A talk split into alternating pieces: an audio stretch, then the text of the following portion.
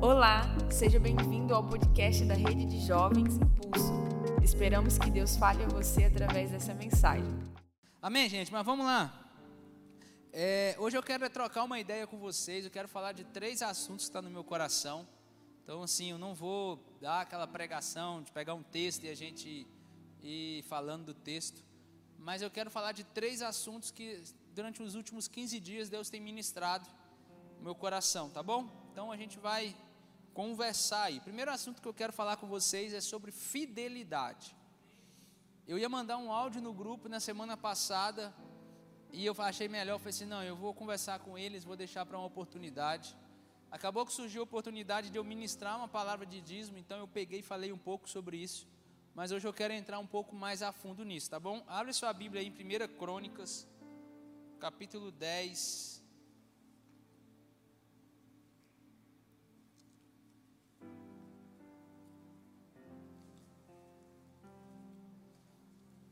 Primeira Crônicas 10.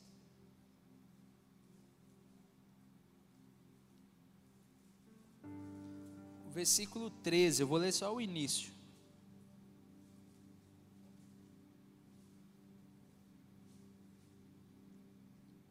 Ah, eu peguei a caneca aqui, eu lembrei.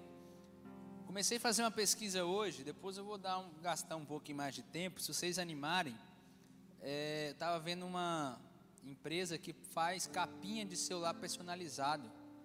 E aí eu pensei em fazer uma, uma capinha com o negocinho do, do impulso e tal, junto com o do, do, da igreja, para tentar bolar uma arte. E aí se eu conseguir fazer e ver algum preço legal, passo para vocês, se vocês se interessarem aí. Tá bom? Passar preço de custo mesmo, só para a gente cada um, só para a gente ter, que a gente pega os modelos de telefone, enfim. Amém? Encontraram aí? 1 Crônicas 10, versículo 13. O início, na minha versão, diz assim, ó: Saul morreu porque foi infiel ao Senhor. Saul morreu porque foi infiel ao Senhor, causa da morte, causa do óbito. É, como é que fala? Como é que fala quando a pessoa morre aí dá o não, é no, no, hospital, no hospital, no hospital dá o, o laudo. Oi? É, é, é, isso aí, mas era o laudo. Estava tentando lembrar. Causa da morte de Saul. Não foi porque ele se jogou na espada ou porque o cara enfiou a espada, foi porque ele foi infiel. Tá? Então, a sua fidelidade ao Senhor vai determinar se você está vivo espiritualmente ou morto espiritualmente. Tá? A sua fidelidade ao Senhor vai determinar se você está vivo espiritualmente ou se você está morto. Por que, que eu estou falando isso? É porque às vezes a gente acha que morte espiritual está ligado a oração, jejum e Bíblia. Sim, está ligado. Mas quando é, chega nesse ponto é porque a pessoa já tem sido infiel ao Senhor há muito tempo. Entendeu? Então, assim, são os últimos sinais, é isso. Mas quando a pessoa começa a ser infiel ao Senhor, ela morre espiritualmente. Tá? Por quê? Porque a fidelidade é característica de um crente nascido de novo, de um crente salvo, de uma pessoa salva. Por quê? Porque quando a pessoa, você aceitou Jesus, no dia que você levantou sua mão e você aceitou Jesus, entregou sua vida para Jesus, ou foi o seu encontro com Ele, enfim, naquele dia o Espírito Santo ele veio habitar em você. Então, quando o Espírito habita em você, ele produz os frutos do Espírito. Então, o Espírito está em você, e por esse Espírito estar em você, você começa a produzir frutos produzidos por Ele. Então, se você abre em Gálatas, sempre falo isso, abre em Gálatas 5, você vai ver quais que são as suas obras. São as obras da carne. Mas no dia que o Espírito vem habitar em você, você vai começar a produzir os frutos do Espírito. E esse um dos frutos do Espírito é fidelidade. Então, quem tem o Espírito morando dentro dele, vai ser fiel ao Senhor. Então, se você nasceu de novo, você vai ser fiel ao Senhor. Então, se você não está sendo fiel ao Senhor, é sinal que talvez você não nasceu de novo. Você teve um momento de emoção, teve um momento legal, de arrupio, de um toque, mas não houve ali um novo nascimento. Gente, de, ver, eu de verdade, agora já era, mano. é, nós precisamos ter um dia na nossa vida do antes e depois daquele dia.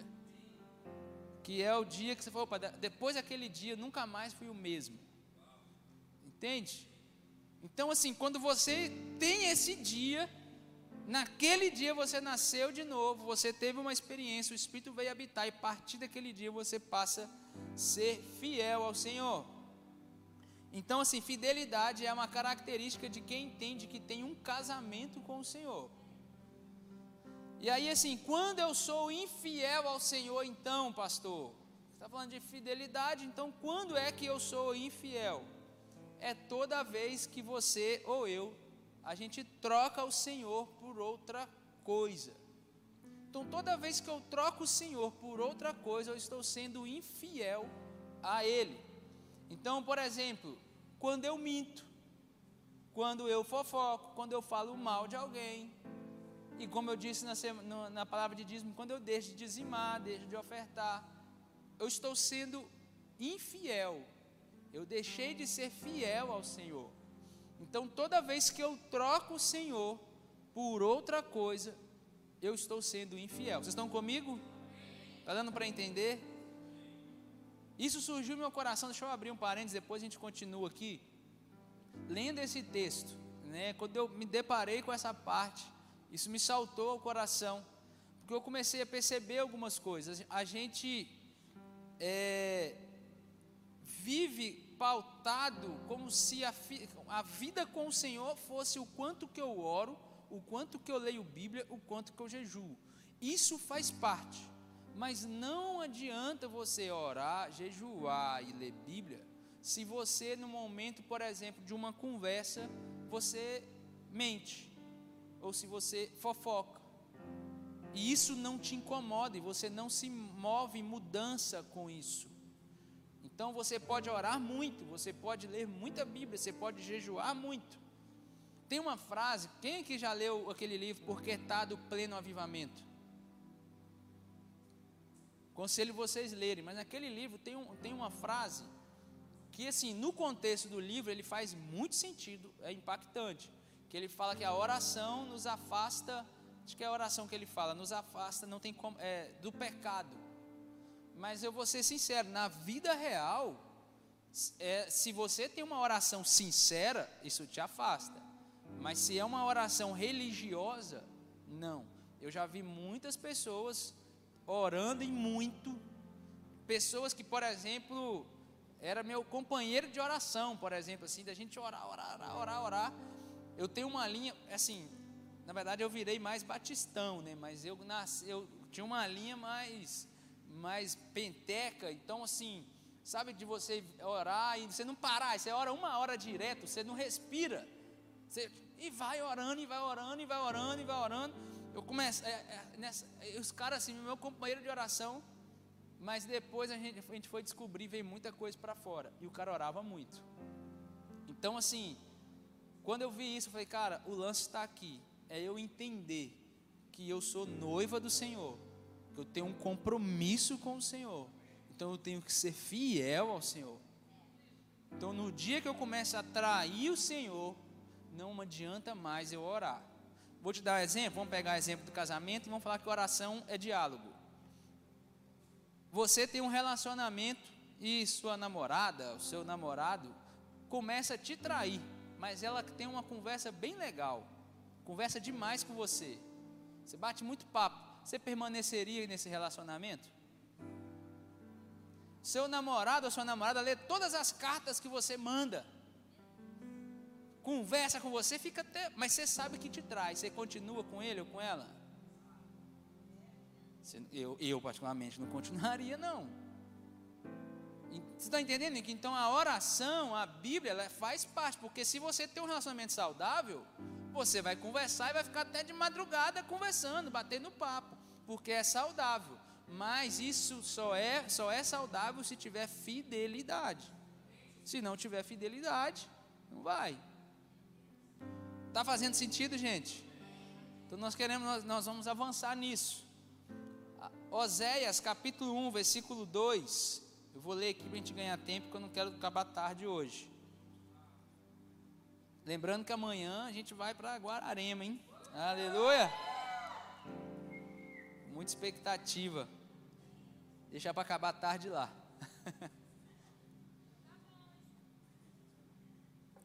Oséias capítulo 1, versículo 2 diz assim, ó. Esse texto virou famoso aí na internet, né? Quando o Senhor começou a falar a Israel por meio de Oséias, disse-lhe: Vá e case-se com uma prostituta para que os filhos dela sejam concebidos em prostituição. Isso mostrará como Israel agiu como prostituta ao afastar-se do Senhor. Isso mostrará como Israel agiu como prostituta ao afastar-se do Senhor. Então, aqui, o contexto aqui, só para vocês entenderem, é Deus está virando para Oséias, o profeta, e fala assim: vai lá e pega uma prostituta e casa com ela, porque o casamento seu, você é um cara santo, um cara sério, casando com uma prostituta é o simbolismo do, de Deus casando com Israel. Então Deus estava se relacionando com uma nação que era prostituta. Então o texto fala que o sentido né, da palavra aqui é, no final, né, fala assim: Isso mostrará como Israel agiu como prostituta ao afastar-se do Senhor. Então o sentido da palavra afastar aqui é trair, é ser infiel. Né? Então, ou seja, toda vez que eu me afasto do Senhor, ou eu sou infiel ao Senhor, eu estou me prostituindo. Amém? Então, toda vez que nós nos afastamos do Senhor, nós nos transformamos em um prostituto ou então uma prostituta. Gente, deixa eu abrir um parêntese. E, assim, eu gosto muito da verdade da Bíblia. E às vezes a gente tenta amaciar as coisas. Eu lembro uma vez que eu conversando com uma pessoa, é, era época de política, e, e na, naquele dia passou um cara pedindo voto, e essa pessoa falou que ia votar, falando mentira, sabe que todo mundo vem, não, vou votar em você, vou, ela ia votar umas 500 pessoas. Aí eu falei com essa pessoa, eu falei assim, olha, a Bíblia fala que quem é o pai da mentira é o diabo. Então, se você está mentindo, você é filha do diabo. Aí ela falou, ela falou assim, ela ficou brava. Nossa, mas ela brigou. E não, Miguel, que não sei o quê, não, sou filho do diabo, não, sou filho de Deus, que não sei o quê. Eu falei, não, a gente tem que encarar a verdade. Se você fala mentira, eu naquele dia eu fui até manso com ela falando que ela era filha do diabo. Mas para mim, quem fala mentira é porque se relacionou intimamente com o diabo. Por quê? Porque se o diabo é o pai, ele precisa de uma mulher para conceber o filho. Faz sentido para vocês? Então você se, ah, quando você tem a cultura de mentir, quando você mente, você se relacionou de forma íntima com o diabo. E isso produziu a mentira e você deu a luz. O diabo é o pai, a mãe é você. Aquele dia eu falei que ela, ela era só a filha, né? Então estava mais tranquila, estava mais suave.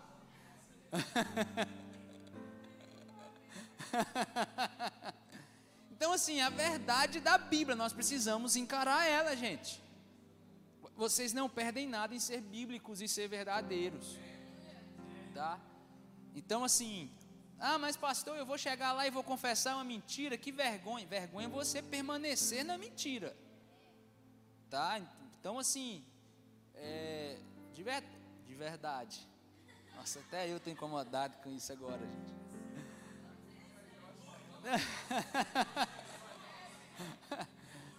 É, é, oh meu Deus. Eu lembro uma vez, vou, vou contar um testemunho para vocês. Numa conversa, e aí assim, naquela, sabe quando você está resolvendo um monte de coisa, e, e, e, naquele desespero e tal, eu falei uma mentira para uma pessoa aqui da igreja. E aí eu falei, cara, eu menti. Eu falei que eu tinha pago, mas não tinha pago, eu ia pagar. Eu falei, não, tá pago, mas não estava pago, eu ia pagar. Aí eu falei, mano, o que, que eu vou arrumar da vida? Aí passou uns dias, paguei. Não, não paguei. E aí eu esqueci daquilo, esqueci de pagar, esqueci. Aí um dia eu tomando banho, Deus me lembrou daquilo. Eu falei, mano. Aí eu liguei para a pessoa. Falei, olha só, quero te ligar, quero pedir desculpa. Aquele dia eu falei com você que eu tinha pago. Eu não tinha pago e também não paguei. E aí, e aí a, a, a, aí a pessoa falou assim, não pastor, tá liberado e tal, eu entendo que não sei o quê. Só que eu podia falar assim, mano, eu sou um pastor, qual é a imagem que essa pessoa vai ficar de mim? Correto? Pastor falando mentira? Cara, eu prefiro acreditar que ela viu que eu sou um cara verdadeiro, de voltar atrás e reconhecer que eu errei, do que ficar na mentira. Porque eu não quero me relacionar intimamente com o diabo. Amém, gente? Então vamos voltar aqui, nós estamos falando de fidelidade, é mais manso, né? Então, assim, é, então toda vez que eu me afasto do Senhor, ou sou fiel ao Senhor, estou sendo um prostituto. Então a gente precisa encarar isso de frente. Então toda vez que você se afasta, você está se prostituindo.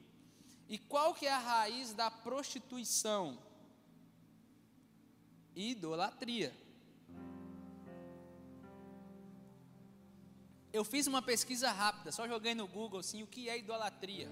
Uma das definições é excesso de amor admiração demonstrada de maneira exagerada. Ou seja, é quando eu demonstro mais amor a outras coisas do que ao Senhor. Então a idolatria não é a imagem, é quando eu demonstro mais amor a outras coisas do que ao próprio, ao próprio Senhor. Então toda vez que eu demonstro mais amor a outras coisas do que ao Senhor, eu estou sendo idólatra. E por ser idólatra, eu estou me prostituindo e aí eu sou um prostituto, eu sou infiel e eu vou morrer espiritualmente. Amém? Eu sempre dou um conselho para os namorados e as namoradas. Eu falo assim, eu uso uma expressão assim: não crie uma bolha para vocês. Por quê? Porque a pessoa, quando começa a namorar, a tendência é criar uma bolha e vive, cria um mundinho só dos dois. Aí os dois passam a se idolatrar. Idolatria provoca prostituição. Aí a primeira coisa é: eu demonstro mais amor à minha namorada do que ao Senhor. Mas isso se transforma em outra coisa depois, na própria prostituição, que é o sexo antes do casamento. Porque a idolatria é a raiz da prostituição. Pode observar, todo namoro que começou na igreja de forma muito santa, de muito proposital, e em algum momento a pessoa caiu, foi porque elas começaram a se idolatrar. E aí elas caíram.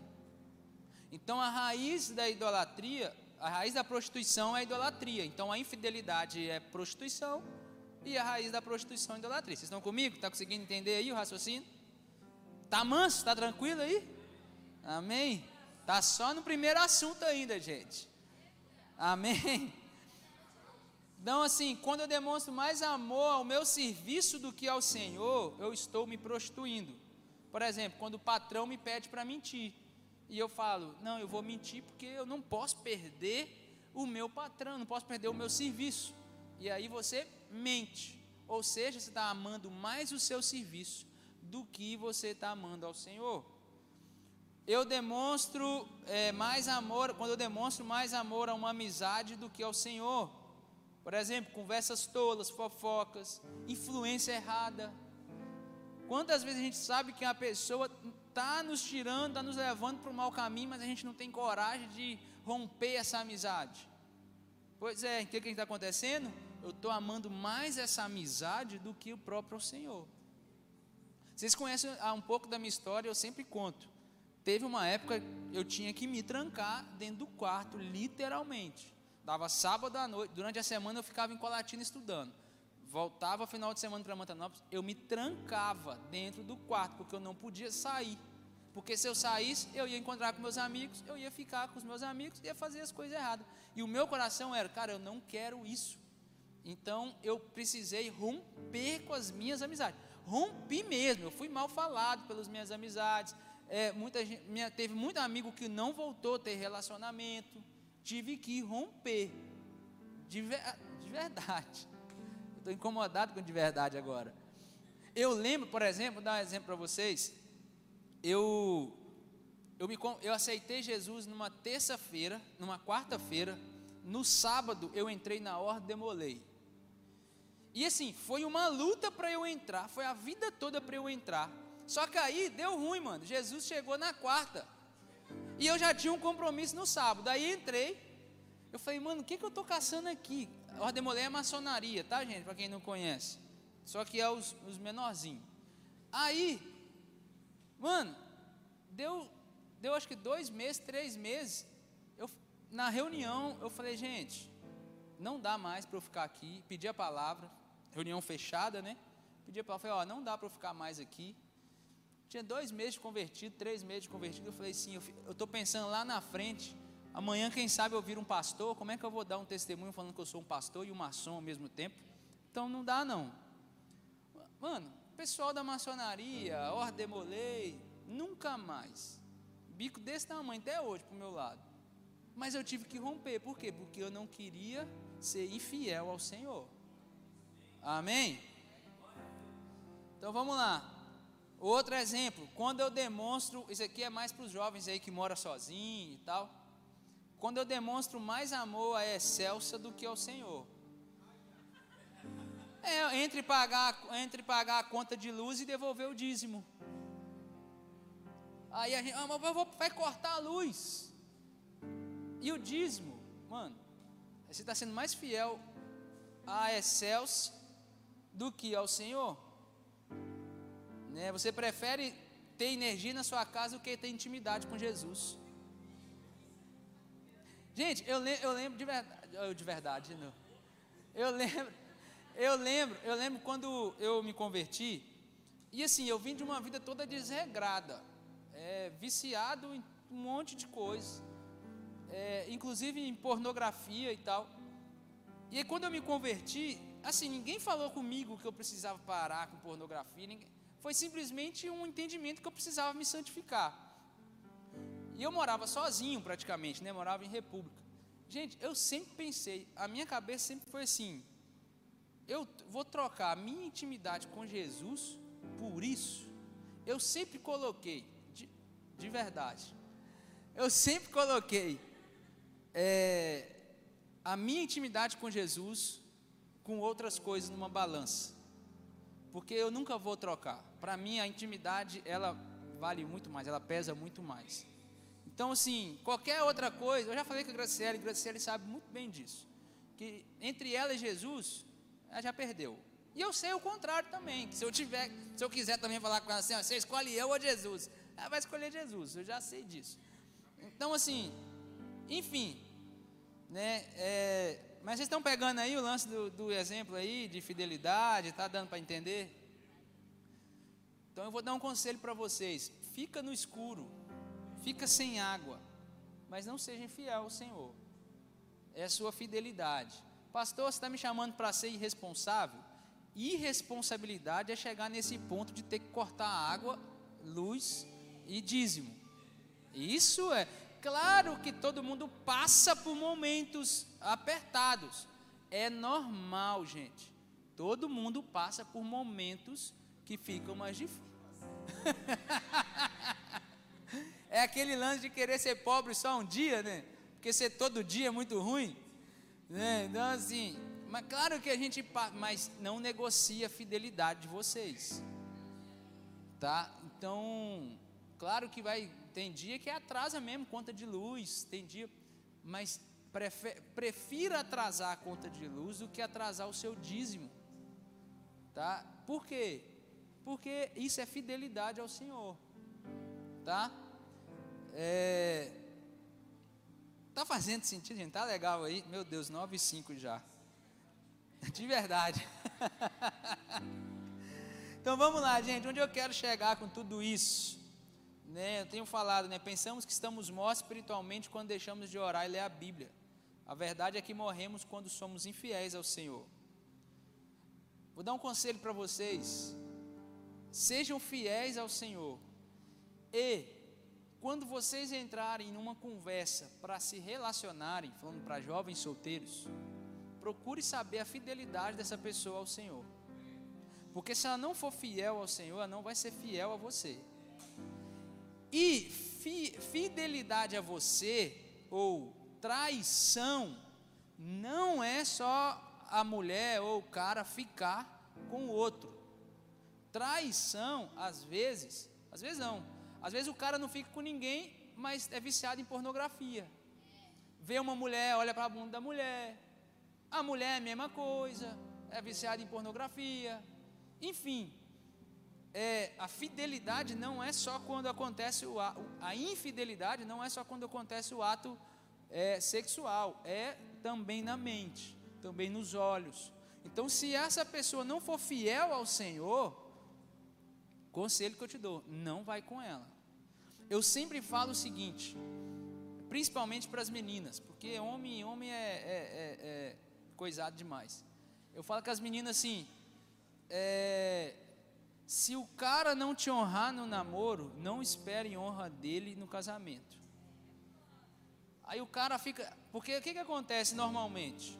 Normalmente, também, hoje o mundo já mudou também, que agora no mundo aí é, é assim: se o cara também não faz as coisas com a menina, o cara é chamado de frouxo. Mas normalmente era um homem que, que provocava as coisas. Aí o que, que eu falo sempre com as meninas? Se o cara não consegue te esperar em honra, a você, ele não vai te honrar dentro do casamento. Entenda uma coisa, meninas, abrindo aqui o parênteses. Se você procurar a, o significado da palavra honra, você vai descobrir que um dos significados é virgindade. Um dos significados. Então, se o cara não consegue preservar isso em você, em honra, ele não vai te honrar dentro do casamento. Esquece, esquece, esquece. Ah, pastor, mas Deus vai pegar ele. E se não pegar? E se ele correr de Deus?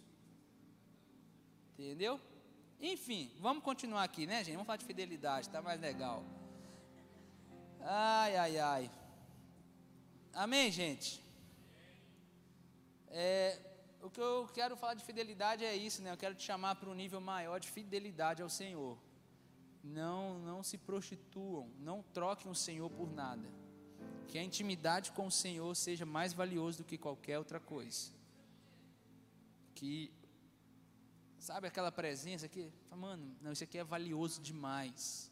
Eu cuido com muito zelo, né? Tem que ter zelo, paixão, né? Então, assim, que a vida de vocês com o Senhor venha ser recheada de zelo, de paixão, sabe? De, cara, não, isso aqui é Frágil, não no sentido assim, de um relacionamento frágil, mas frágil no sentido assim, não, não posso tratar isso aqui de qualquer jeito, de qualquer forma.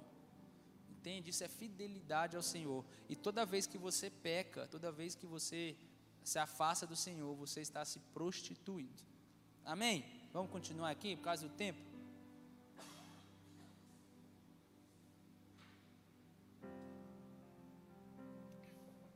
Segundo assunto, também falei com os meninos aí esses dias para trás. É, fecha aí fidelidade, tá? Segundo assunto que está no meu coração para compartilhar com vocês. Não viva uma vida buscando o mínimo suficiente. Abre sua Bíblia aí em Mateus 25.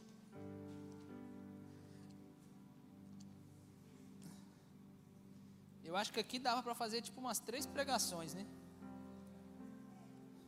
Mas vou compartilhar tudo de uma vez com vocês, e aí vocês. Outro dia a gente pega isso e fala de novo. E... Mas eu preciso compartilhar isso. Não viva uma vida buscando o mínimo suficiente. Mateus 25, de 1 a 13. Vou acelerar aqui para ganhar tempo, tá? Então o reino do céu será como as dez virgens que pegaram suas lamparinas e saíram para encontrar-se com o noivo. Cinco delas eram insensatas e cinco prudentes. As cinco insensatas não levaram óleo suficiente para as lamparinas, mas as outras cinco tiveram o bom senso de levar o óleo de reserva. Como o noivo demorou a chegar, todas ficaram sonolentas e adormeceram. À meia-noite foram acordadas pelo grito: Vejam, o noivo está chegando, saiam para recebê-lo. Todas as virgens se levantaram e prepararam suas lamparinas. Então as cinco insensatas pediram às outras: por favor, deem-nos um pouco de óleo, pois nossas lamparinas estão se apagando. As outras, porém, responderam: Não temos o suficiente para todas. Vão e comprem óleo para vocês. Quando estavam fora comprando o óleo, o noivo chegou. Então as cinco que estavam preparadas entraram com ele no banquete de casamento, e a porta foi trancada. Mais tarde, quando as outras cinco voltaram, ficaram do lado de fora, chamando: Senhor, Senhor, abra-nos a porta. Mas ele respondeu: A verdade é que não as conheço. Portanto, vigiem, pois não sabe o dia nem a hora de volta, da volta. É, por que, que isso surgiu no meu coração? Isso Kleber já ministrou algumas vezes aqui na igreja. E essa semana essas coisas é, vieram, estava num discipulado, numa conversa, e isso saltou. E eu acho interessante conversar isso com vocês. Porque muitas das vezes a gente vive a nossa vida com o Senhor pautado no mínimo suficiente. O que, é um mínimo suficiente? O que, que eu preciso fazer para passar de ano? É tirar 5? Então eu vou calcular no 5. A minha meta é o 5. E eu não me esforço para ser o 10. Então qual que é? Eu quero ser um ministro de louvor. O que, que é o mínimo suficiente para eu ter, para eu ser um ministro de louvor e o louvor fluir? Eu quero ser um pregador. Qual é o mínimo suficiente? Eu quero ir para o céu. Qual é o mínimo suficiente para eu viver para ir para o céu? Você já viu aquelas perguntas, está eh, na, na, moda aí, né? Fica perguntando para os pastores, e aí eles ficam perguntando: isso é, isso é pecado? Ou fazer aquilo outro é pecado? Onde é pecado? Por quê? Porque as pessoas elas ficam querendo, tipo assim, andar no suficiente. Pô, não, não vou, eu vou, vou, não vou. Fica no suficiente, ele fica na média. E qual que é o problema disso? O problema é que pode ser que você focar tanto no 5 para passar de ano, ou no 6 para passar de ano, que pode ser que algum deslize que você der, você não consegue o 6. E aí você está lascado, porque você não conseguiu. Agora, quando você foca no 10 e acontece um deslize na hora da prova, você fica nervosa e tal, e você erra e você tirou 8, opa, tá tranquilo. Você tirou foi 8, você passou de ano. Eu lembrei disso. Esses dias para trás eu vendo algumas fotos minhas antigas Aí eu achei uma foto e ia tentar trazer para cá e eu acabei esquecendo. Hoje não deu, meu HD ficou aqui e não consegui pegar. E eu fiquei em casa cuidando da Graciele. Eu ia colocar aqui uma foto minha, terceiro ano. Sabe quando já não está, ninguém já vai mais de, de uniforme, tudo, já tinha acabado aquilo ali tudo. Tiraram uma foto minha, eu ajoelhado no pé da professora, porque é o seguinte, estava todo mundo passando de ano, estava todo mundo embora, e eu precisava, se eu não me engano, de uns meio ponto para inteirar os 60. Eu ia jogar aqui para vocês verem. eu ajoelhado, está aqui, a foto do HD está aqui. Fica para a próxima aí, quando eu ministrar essa palavra de novo para vocês.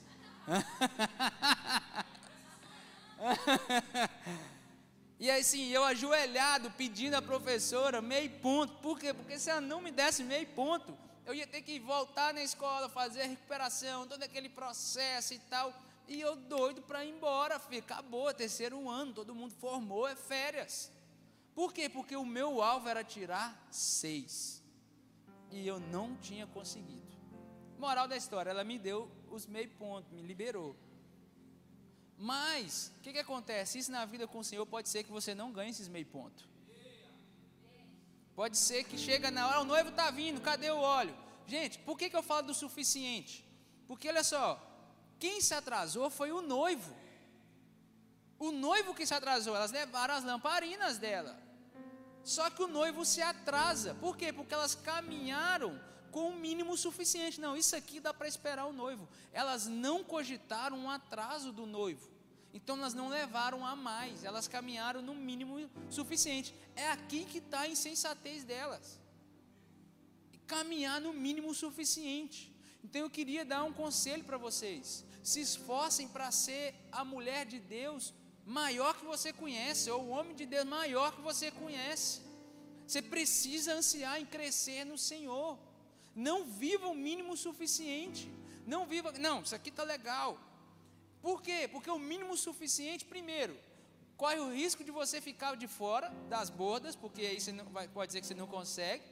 Segundo, vai gerar em você, você nunca vai descobrir a sua identidade, porque o mínimo suficiente é comparado com os outros. Porque para você ver se você está legal, você vai olhar para o lado. Você nunca vai estar tá olhando para cima.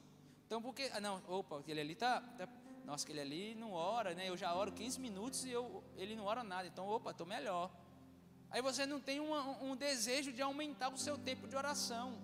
Vocês estão conseguindo me entender, gente? Então, assim, a gente precisa começar a avançar e parar de andar no mínimo suficiente. Se você caminha com o Senhor no mínimo suficiente, cuidado.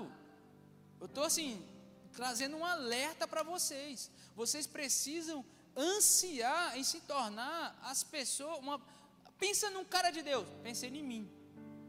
Tipo assim, modéstia à parte, está né? entendendo? No sentido assim de, de crescer, no sentido de avançar no Senhor, no sentido de cada dia entrar em um lugar novo no Senhor.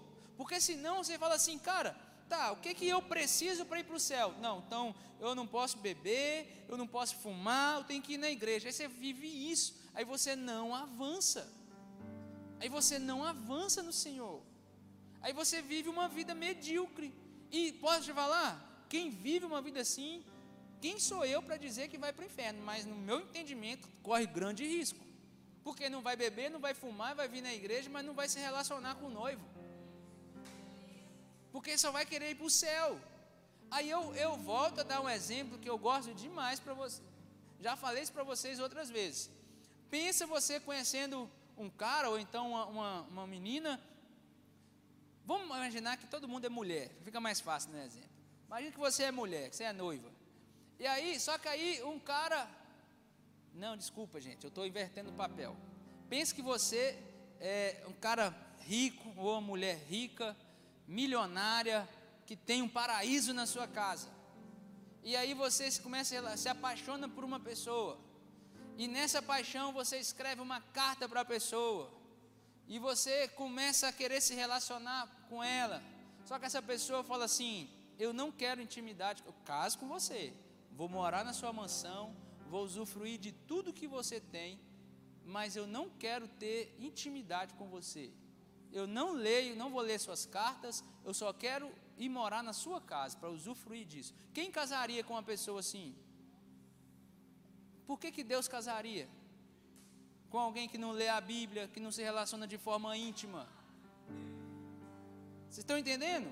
Só que a gente fica só no sentido de levantar a mão e acreditar que está tudo certo, vou para o céu agora e tal. Mínimo suficiente. Levantei a mão.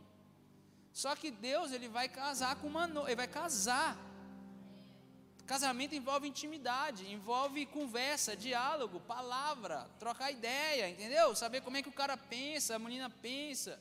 Você quer saber como Deus pensa? Está aqui, ó. Quer conhecer Deus? Está aqui, ó. Entende? Mas vamos avançar, né, gente? Amém? Vocês estão entendendo? Vamos, vamos, eu queria chamar vocês. Tá suave, tá suave. E aí sabe aonde que a gente acaba errando nisso tudo? O que, que Jesus fala? Buscai o reino de Deus em primeiro lugar. E as outras coisas, a gente falando de sustento básico, mas falando das outras coisas, elas serão acrescentadas. Ou então, a gente pode pegar o texto em Deuteronômio, que se fala assim, que fala assim, que se nós obedecermos ao Senhor, todas essas bênçãos, elas vão correr atrás de nós e nos alcançarão. Se eu não me engano, Deuteronômio 28. Então, assim, onde a gente erra? a gente erra o seguinte: que era para a gente pegar a nossa força, gastar tudo buscando o reino de Deus em primeiro lugar, porque as outras coisas vão chegar e vão nos acompanhar. Só que aí a gente fala assim: não, não vou fazer isso, eu vou viver o mínimo suficiente. Então eu gasto força, se é 10, eu gasto 5 com o reino, porque 5 é suficiente para eu passar de ano. E os outros 5 eu gasto correndo atrás das outras coisas. E aí, sabe o que, que acontece? Você não tem o reino e não tem as outras coisas. Você não consegue conquistar nenhum dos dois, porque você fica dividido. Ou muitas das vezes, você depois você está gastando cinco buscando o reino e gastando cinco bus buscando as outras coisas. As outras coisas come tanto tempo e tanta força nossa que a gente tira a força de buscar o reino em primeiro lugar e joga para cá. Aí quando a gente se vê, a gente já não está buscando o reino em primeiro lugar. A gente está buscando o reino para carimbar o nosso esforço que a gente está fazendo aqui. Entende? Então a gente erra nisso. Então a gente precisa nos esforçar 10, nos tornar grandes no Senhor 10, porque as outras coisas nos acompanharão. Amém? Não estou falando para vocês serem irresponsáveis no trabalho, na faculdade, nem nada disso. O que eu estou falando é para vocês entenderem que às vezes a gente gasta mais força. Lembra que a idolatria? A gente gasta mais amor, dá mais amor às outras coisas do que ao Senhor. 9 e 20. Amém, gente. Vamos para o último aqui agora então. Vamos lá, deixa eu adiantar aqui. É, é. Amém, amém. Aqui, é, já deu para vocês entenderem, né? Terceiro, ame as pessoas e se importe com elas.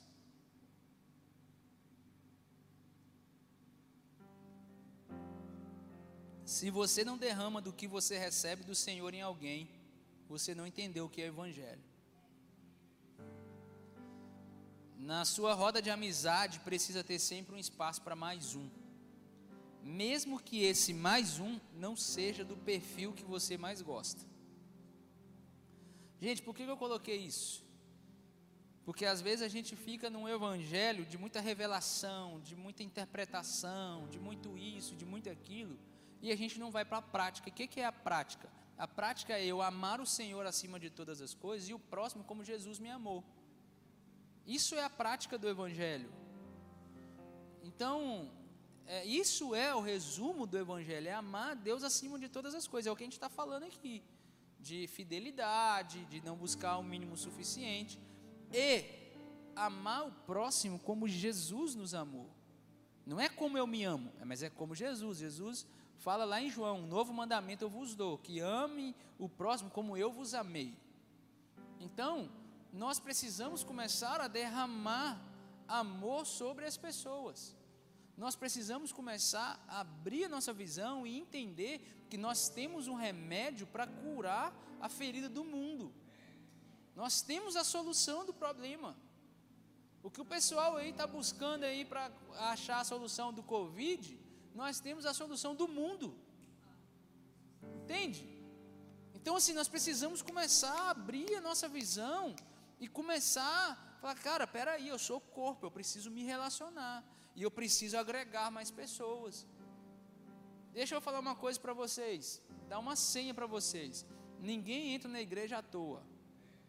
Quem é comerciante, quem trabalha vendendo coisas aí?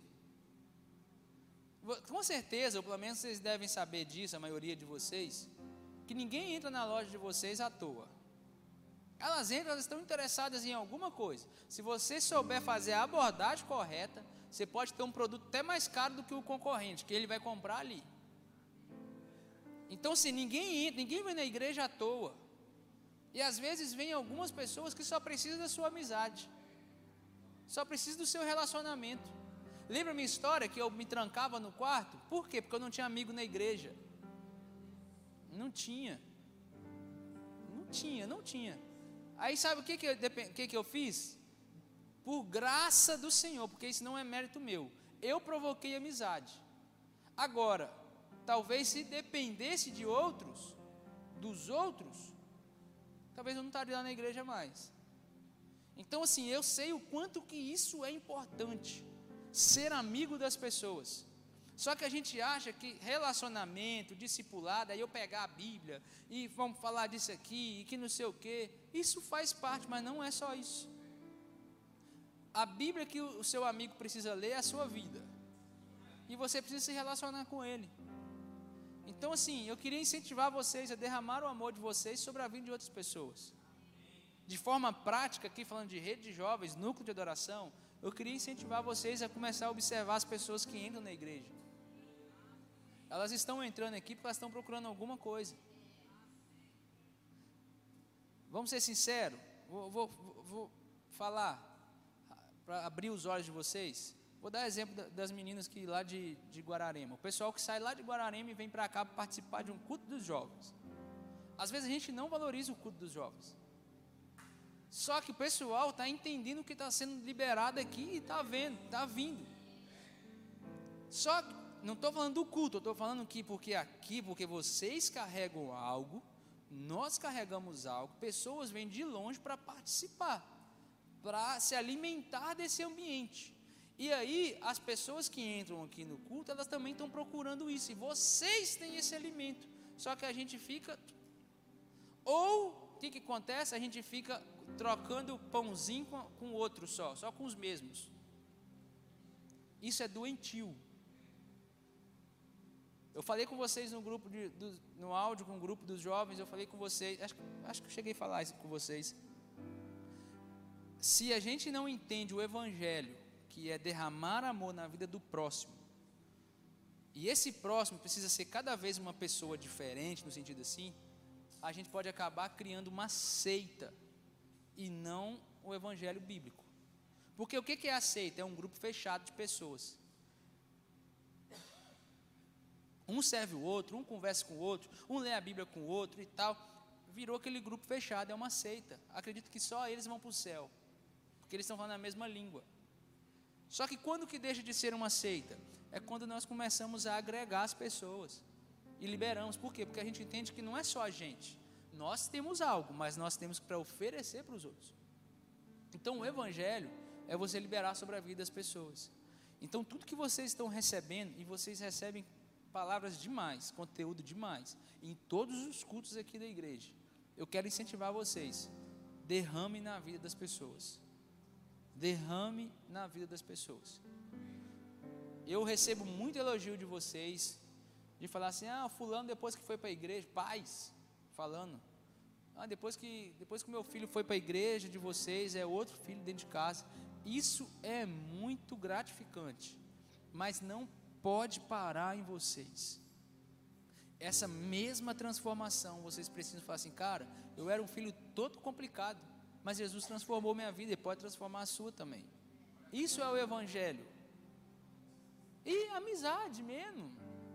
Amizade, sabe? De brincar, de conversar, de rir, de zoar. Nós precisamos de relacionamento, nós somos um corpo. Quer ver como que eu aprendo muito? tomando café com os meninos aqui, de vez em quando eu sento com eles ali, e cada um está compartilhando algo. Por quê? Porque o cabeça está liberando algo. Mas para chegar no dedinho, tem que passar o pescoço, o ombro. Aí às vezes eu, eu aí eu vou ser tolo de ir para o quarto e falar assim, não, fala diretamente comigo. Não, às vezes o que eu quero ouvir do Senhor eu ouço pela boca do, de vocês. Só que a gente precisa se relacionar. Entende? Então, talvez a palavra que você precisa ouvir não é numa pregação, está no seu amigo, no seu próximo. Entende? Numa conversa. Então, assim, enfim, para a gente fechar, queria incentivar vocês a começar a derramar aquilo que vocês estão recebendo. E o que vocês estão recebendo não é palavras, é transformação. É essa transformação na vida dos outros. Amém? Palavras, você estuda, você ora, mas o que vocês estão recebendo da parte do Senhor é mais do que palavra, é uma transformação de vida. E é isso que vocês precisam compartilhar com as pessoas. Paulo, em algum lugar, acho que é Coríntios, fala que nós temos que gritar que Deus está reconciliando o mundo com o seu filho Jesus. Então nós carregamos esse grito. É, essa é uma missão nossa. E como que nós carregamos isso? Vivendo isso. E a nossa vida grita isso e compartilhando isso com as outras pessoas. Amém, gente? Tá suave? Posso ir pro, pro, pro bônus? Tô brincando, não tem bônus não. E que há mais, mais hipócrita, mais falso. Ah. Vocês não me enganam, não. De verdade? Amém. Então, assim, que nós possamos ser fiéis ao Senhor. Saiba que a sua vida com o Senhor vale mais do que qualquer coisa. Se você tiver que. Depois que você casa, aí você já não, não tem mais o que fazer mesmo. Você tem que orar para santificar seu marido ou sua esposa. Mas se você está num relacionamento, começando um relacionamento, prefira o Senhor do que Ele. Prefira o Senhor do que amizades. Prefira o Senhor do que lugares. Prefira o Senhor do que qualquer outra coisa. Aprenda a valorizar isso. Aprenda a valorizar a presença do Senhor na sua vida. Lembra, é, Saul não morreu porque uma espada foi enfiada nele. Saul morreu porque ele foi infiel. E não andem no mínimo o suficiente. E tudo que vocês estiverem recebendo do Senhor, derrama na vida das pessoas. Amém? Vamos orar? Feche seus olhos.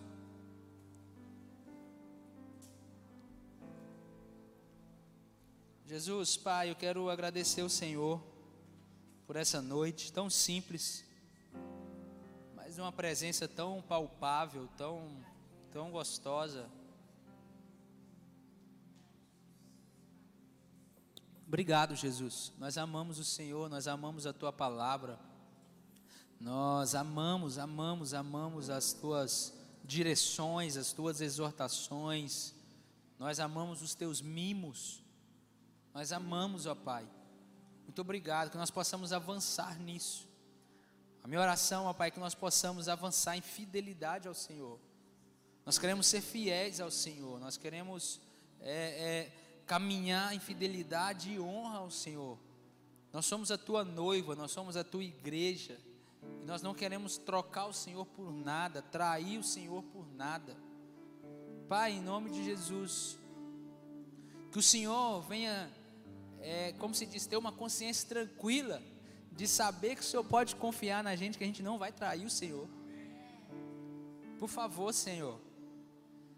E eu te peço, ó Pai, que uma fome, uma ativação, um desejo recaia sobre nós, para que nós não venhamos, ó Pai, viver no mínimo suficiente, para que nós possamos, ó Pai, ansiar e entrar, a entrar em lugares cada vez mais profundos no Senhor.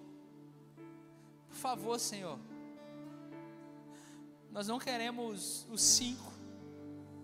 Nós não queremos, ó Pai, o que todo mundo está vivendo. Nós não queremos. Nós queremos, ó Pai, entrar num lugar no Senhor onde ninguém entrou, ver o que ninguém viu, entrar num lugar, ó Pai, em Ti, de uma experiência cada vez mais profunda não no sentido de ser melhor ou pior do que ninguém, mas no sentido de ter uma experiência cada vez mais real, mais palpável, mais madura, mais profunda com o Senhor, Deus. Nos ensina, Jesus, nos ativa. O que depender de nós, nós vamos fazer, Senhor. Se depender de acordar mais cedo, nós vamos acordar mais cedo. Se depender de ficar acordado até mais tarde, nós vamos ficar acordado até mais tarde. Se depender de ficar sem comer, nós vamos ficar sem comer. O que depender, nós vamos fazer, ó Pai. E eu te peço, ó Deus, que nós venhamos ter uma junção, ó Pai, de uma atitude nossa, ó Pai, e de um derramado teu Espírito sobre nós, ó Deus. Porque, Deus, nós não queremos o mínimo suficiente. Nós não queremos o mínimo suficiente. Nós não queremos ser também só acima da média. Também não queremos só isso, ó Pai. O que nós queremos, ó Pai, é viver tudo o que temos para viver no Senhor, Deus. Essa é a nossa oração, esse é o nosso desejo de entrar nesse lugar no Senhor, de viver isso, ó Pai, de gastar a nossa vida para isso. Pai, nós vamos gastar, ó Deus, a nossa vida essa é a nossa oração. Nós vamos gastar a nossa vida ansiando entrar em lugares cada vez mais profundos no Senhor, em Ti, de conhecimento da Tua palavra, de conhecimento do Teu coração, de conhecimento dos Teus propósitos, de conhecimento, Pai, do Senhor, ó Pai, dos planos do Senhor. E Deus, que tudo isso, ó Pai, não venha ficar represado em nós nos dê amor por almas, nos dê paixão por almas, nos dê paixão por vidas, nos dê paixão, nos dê amor, que o mesmo amor que consumiu o Senhor, que o levou para a cruz em prol da humanidade, que esse amor recaia sobre nós, ó Pai. Que esse amor recaia sobre nós, um amor disposto a morrer para que outros possam viver, ó Deus. Derrame esse amor sobre nós. Nós queremos chorar por pessoas. Nós queremos chorar por pessoas, não aquelas que nós conhecemos, mas talvez aquelas que nós vamos passar na rua e, e, um, e um desejo, um íntimo no coração. Nós queremos liberar lágrimas por elas, sem saber o nome delas, sem saber a história delas, sem saber nada, Pai, simplesmente por um amor nos consumindo, ó Deus. E Deus, manda as pessoas para essa casa. Manda as pessoas para essa casa, porque nós vamos liberar amor sobre elas. Nós vamos nos relacionar com elas. Nós fazemos, ó Pai, uma aliança com o Senhor. Querido, faça, se você tiver coragem, se isso for uma verdade no seu coração, faça essa oração, você abrindo a sua boca, fala assim: Deus, manda pessoas para essa casa, eu vou me relacionar com elas, eu vou liberar sobre a vida delas aquilo que o Senhor tem liberado sobre mim. Vamos, abra sua boca e faça. Se você não, não isso não é a verdade, você não precisa fazer, tá? Não faça, senão não, não se sinta coagido a fazer. Por favor, Deus, nós queremos liberar, independente, Pai, se nossa vida está toda problemática, está difícil. Pai, nós estamos em um processo de santificação, de transformação. E aquilo que o Senhor vai nos ensinando na caminhada, nós vamos compartilhando com os outros, ó Deus. Não existe uma perfeição. Não existe estar perfeito, ó Pai. Perfeito é o Senhor. Tu és bom. Tu és bom, tu és perfeito. E Deus, nós queremos compartilhar com os outros a tua mensagem. Que o Senhor está reconciliando o mundo. O Senhor está reconciliando o mundo, fazendo as pazes, ó Pai, com todos, ó Pai, que se rebelaram contra o Senhor através de Jesus.